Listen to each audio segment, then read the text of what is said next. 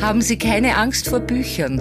Ungelesen sind sie völlig harmlos. Das Superfly Buch der Woche von Buchhändlerin Anna Jeller.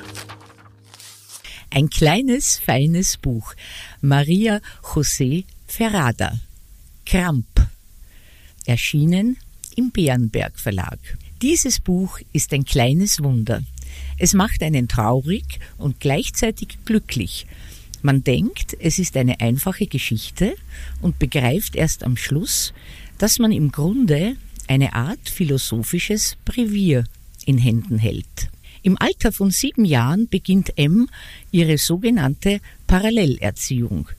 Sie begleitet ihren Vater, den sie D nennt, bei seinen Reisen als Eisenwarenvertreter der Marke Kramp. Das chilenische Hinterland der frühen 80er Jahre ist unwegsam in jeder Hinsicht, vor allem für ein Kind. Aber M ist schon bald eine so unvergleichliche Reisevertretergehilfin, dass ihr Vater nicht mehr auf sie verzichten kann. M durchschaut seine Absichten mit dem ihr eigenen kindlich klaren Verstand, spielt mit und steht ihm bald im Tricksen und Betrügen um nichts mehr nach.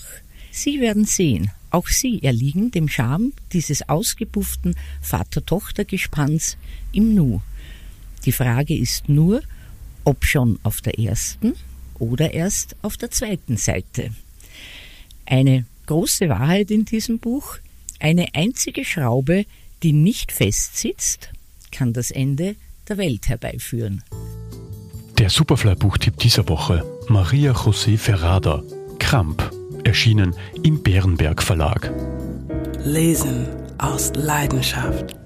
Anna Jeller ist Buchhändlerin in der Margaretenstraße. Ihr Buch der Woche online und als Podcast zum Nachhören auf superfly.fm.